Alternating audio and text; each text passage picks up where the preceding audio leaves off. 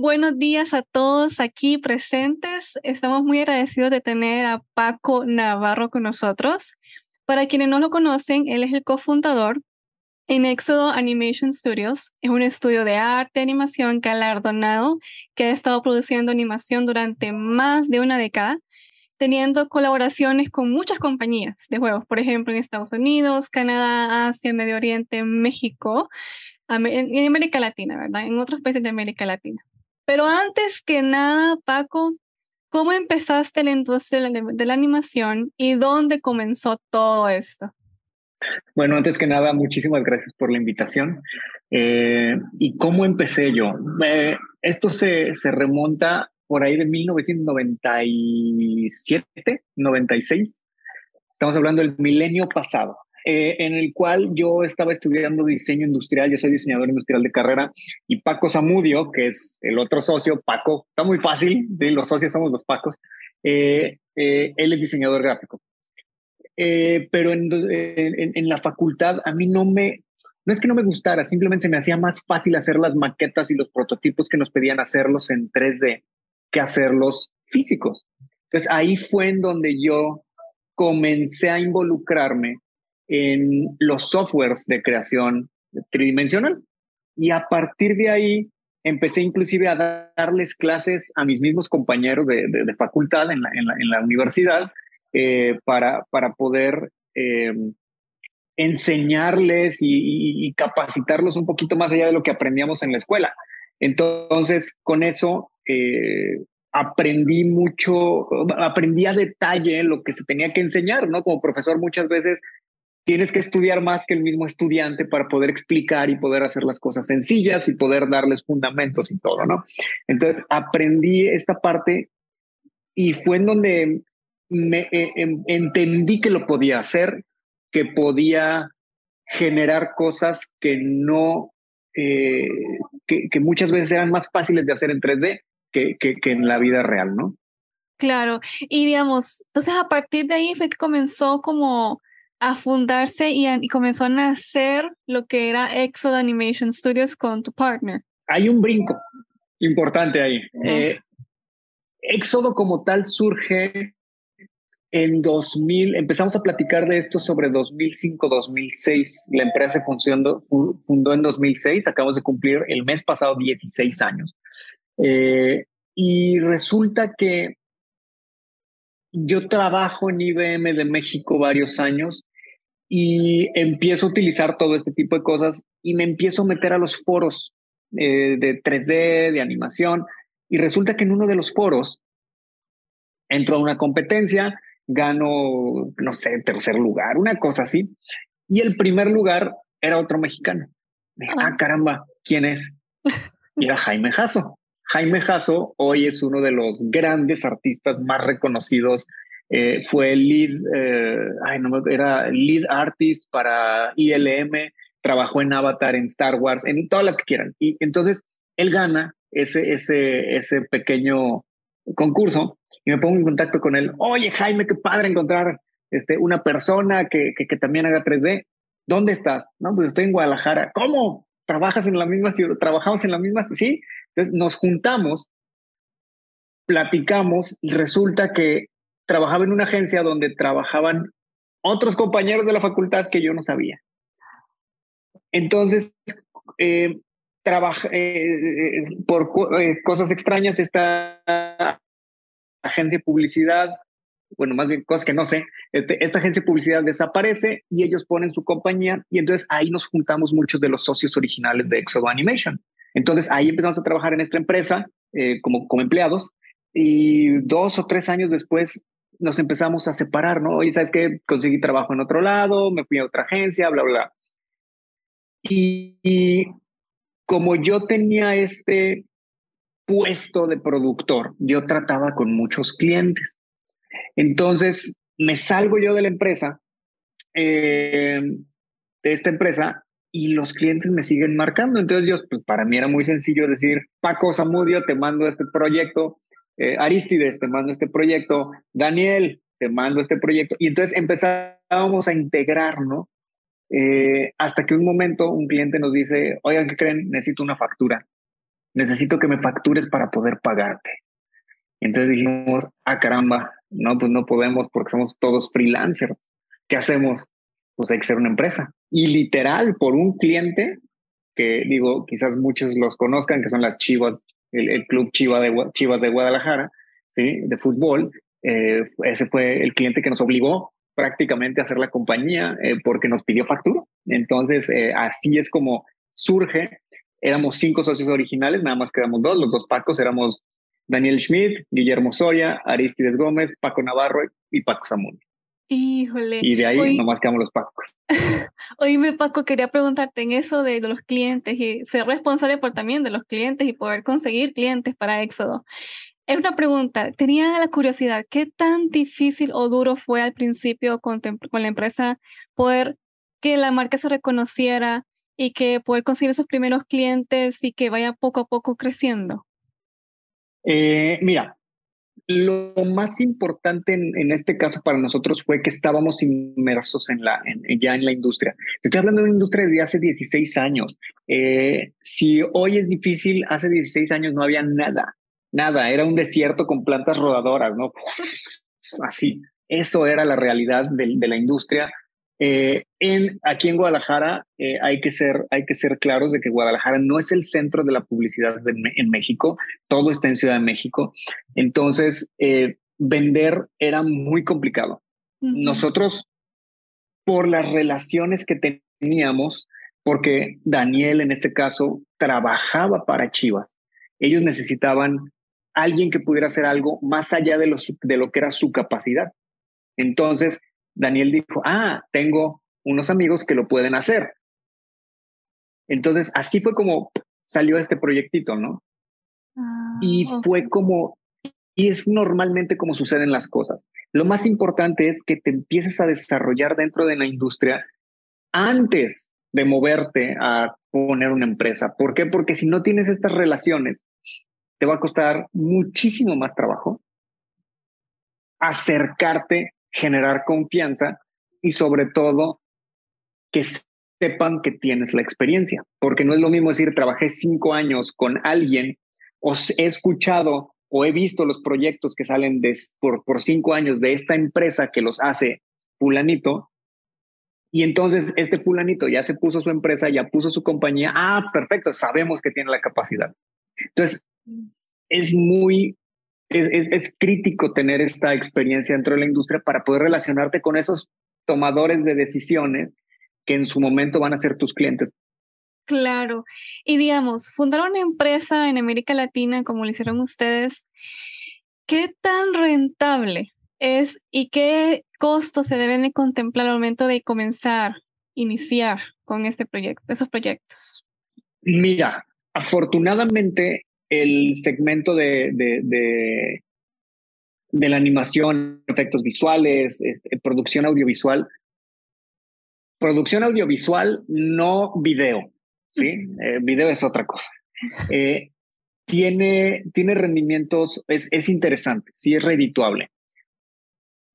No es una locura, no estamos hablando de, que te vas a hacer millonario ni nada por el estilo. Al final de cuentas, son empresas que son muy caras, muy caras de mantener. ¿Por qué? Porque no tienes insumos, tienes, eh, tu, tu activo más importante es la gente.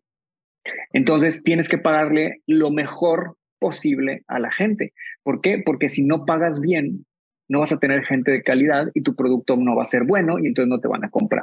Entonces, los rendimientos son los de una empresa normal, quizás, este, digo, habría que compararlo, no, no sabría decirte exactamente, pero los costos de operación son muy altos. Y las cargas impositivas, las cargas fiscales de cada país son específicas, pero en el caso de México, al no tener, al, al, el hecho de que tenemos muchos egresos, pero no estamos comprando nada, por así decirlo. O sea, lo único que hacemos es pagar electricidad, voz y datos, renta y qué más, ¿no? Equipos que se deprecian. Entonces, e, e, es una cuestión que, que, que sí hay que, no cualquier contador lo entiende y fue uno de los principales problemas que tuvimos en un inicio, ¿sí? Que los contadores que, que, tuvimos en, esa, en ese momento, pues no, no entendían lo que era una empresa de servicios como lo que hacíamos nosotros. Entonces, la rentabilidad, te puedo decir que, es interesante, ¿no? Eh, ¿Qué costos? Pues son esos, ¿no? Primordialmente el crear la empresa, el tener un buen equipo que, o, asesores o, o, o, proveedores que sepan hacer lo que tú no sabes. Igual de la manera eh, legal, necesitas alguien que se encargue de contratos, revisarte contratos, eh, cuestiones laborales. O sea, son un montón de cosas que cree uno saber, pero que no es cierto, ¿no? O sea, simplemente la burocracia, todo esto, hasta por ese lado tiene uno que aprender a hacer las cosas.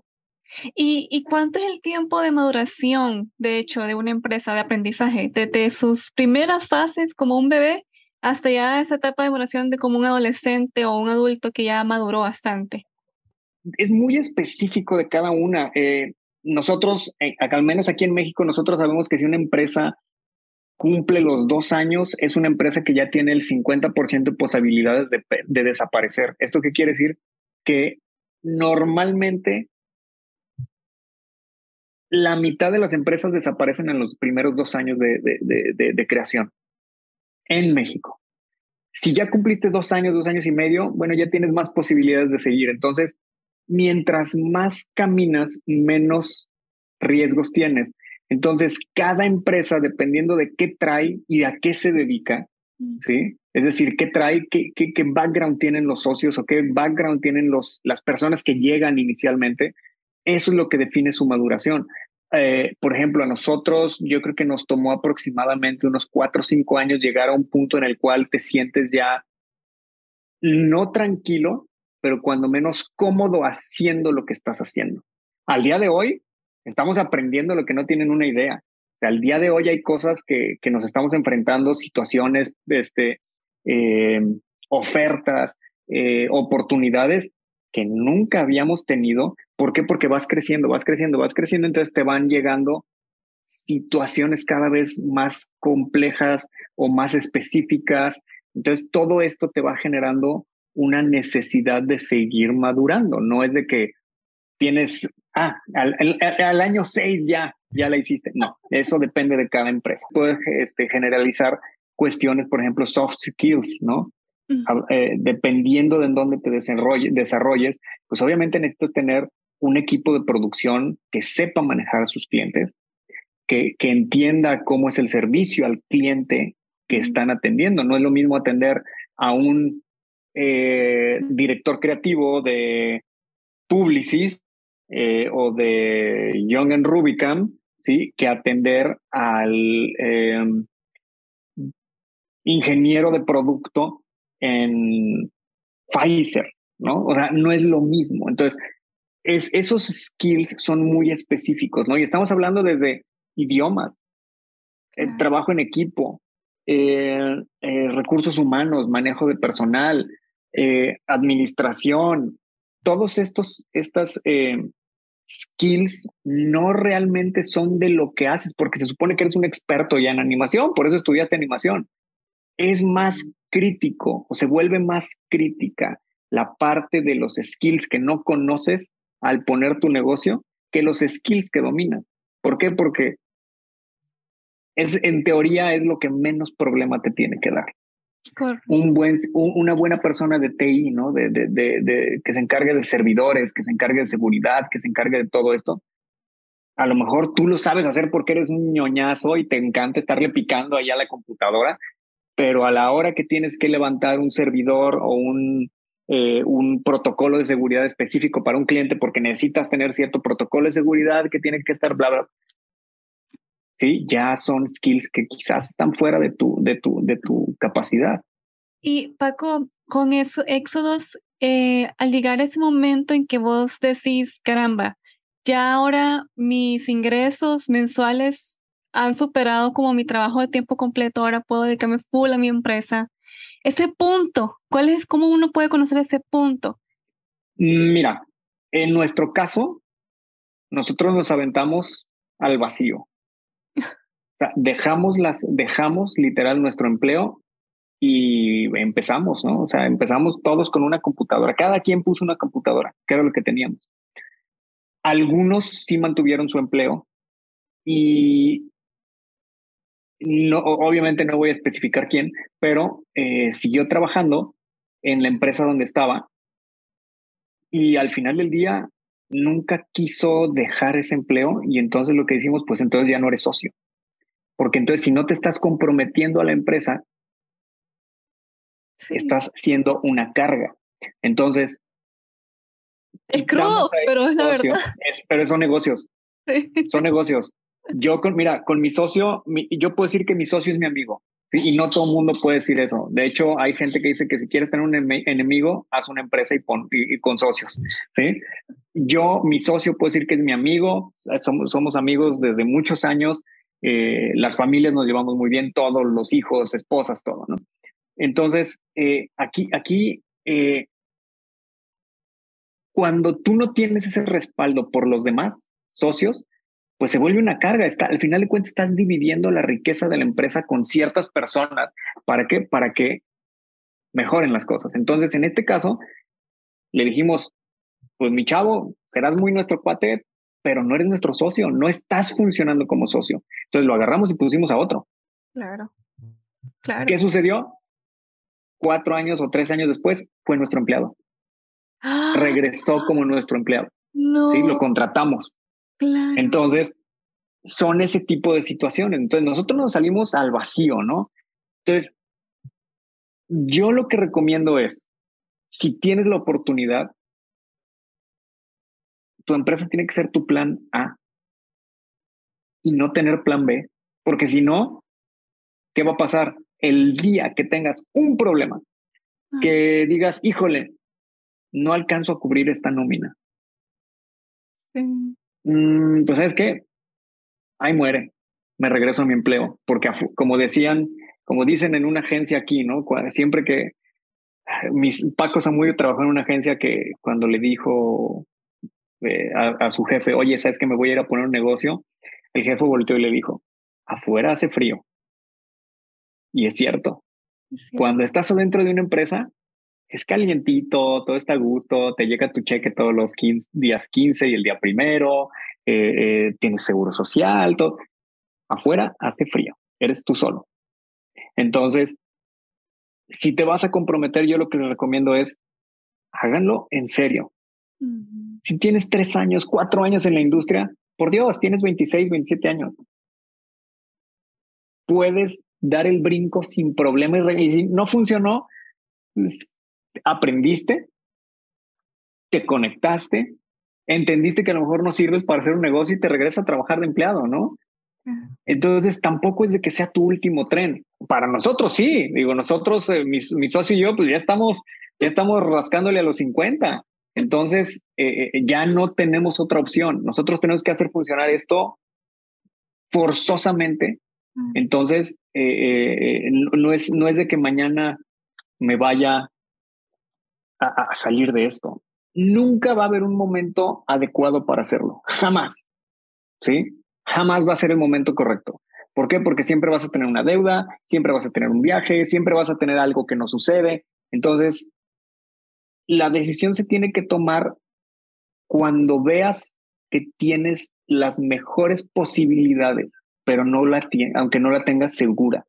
Aquí estás hablando de que no puedes predecir si vas a vender, si no vas a vender, si el proyecto va a salir bien o va a salir mal, por más que tengas a la gente correcta, a lo mejor no se llevan bien. A lo mejor el productor odia a tus artistas y a lo mejor los artistas se quieren matar entre ellos, ¿sí? Entonces, no puedes tener todos los factores controlados y esa es quizás la parte que más estrés le da al, al, al emprendedor.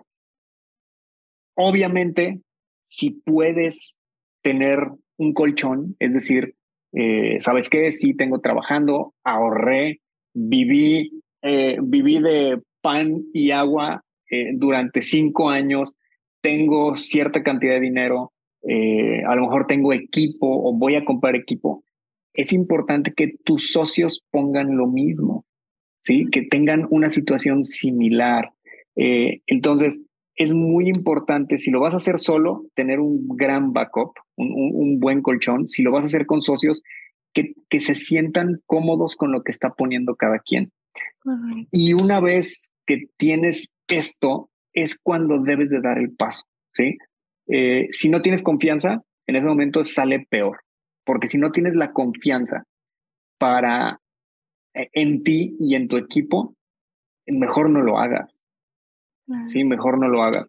Entonces, para mí sería lo primero, ¿no? Que, que tengan esta certeza y este respaldo de alguna manera. Habrá quien tenga una familia multimillonaria que le sabes que aquí tienes, te doy 300 mil dólares de inversión inicial, ¿no? ¡Ah, qué maravilla, ¿no? ¿Cuántos quisiéramos a, veces hasta facturar eso nomás en un año, ¿no? Habrá empresas que no los facturan o que tienen cinco años y no los han facturado en los cinco años, ¿no? Habrá empresas que les cae eso o más, no más de inicio. Entonces, nunca va a haber los factores correctos. Entonces, el estrés siempre va a existir, pero es parte de. Eh, alguien nos dijo un día, eh, es que si, si, si no te pico, no te mueves. Y es cierto. O sea, si, si no te estoy dando lata, no te vas a mover. Entonces, el estrés es lo que te mueve. Si no te animas, si no te avientas a dar el paso por el estrés, pues menos vas a lograr vas a lograr soportar el estrés de tener una empresa día con día, porque el estrés es peor estando afuera que es tratando de dar el paso nada más. Correcto. Pues Paco, estamos casi finalizando el podcast. ¿Qué esperamos de Paco en los próximos cinco años de Exo Animation Studios? ¿Qué es lo que esperamos?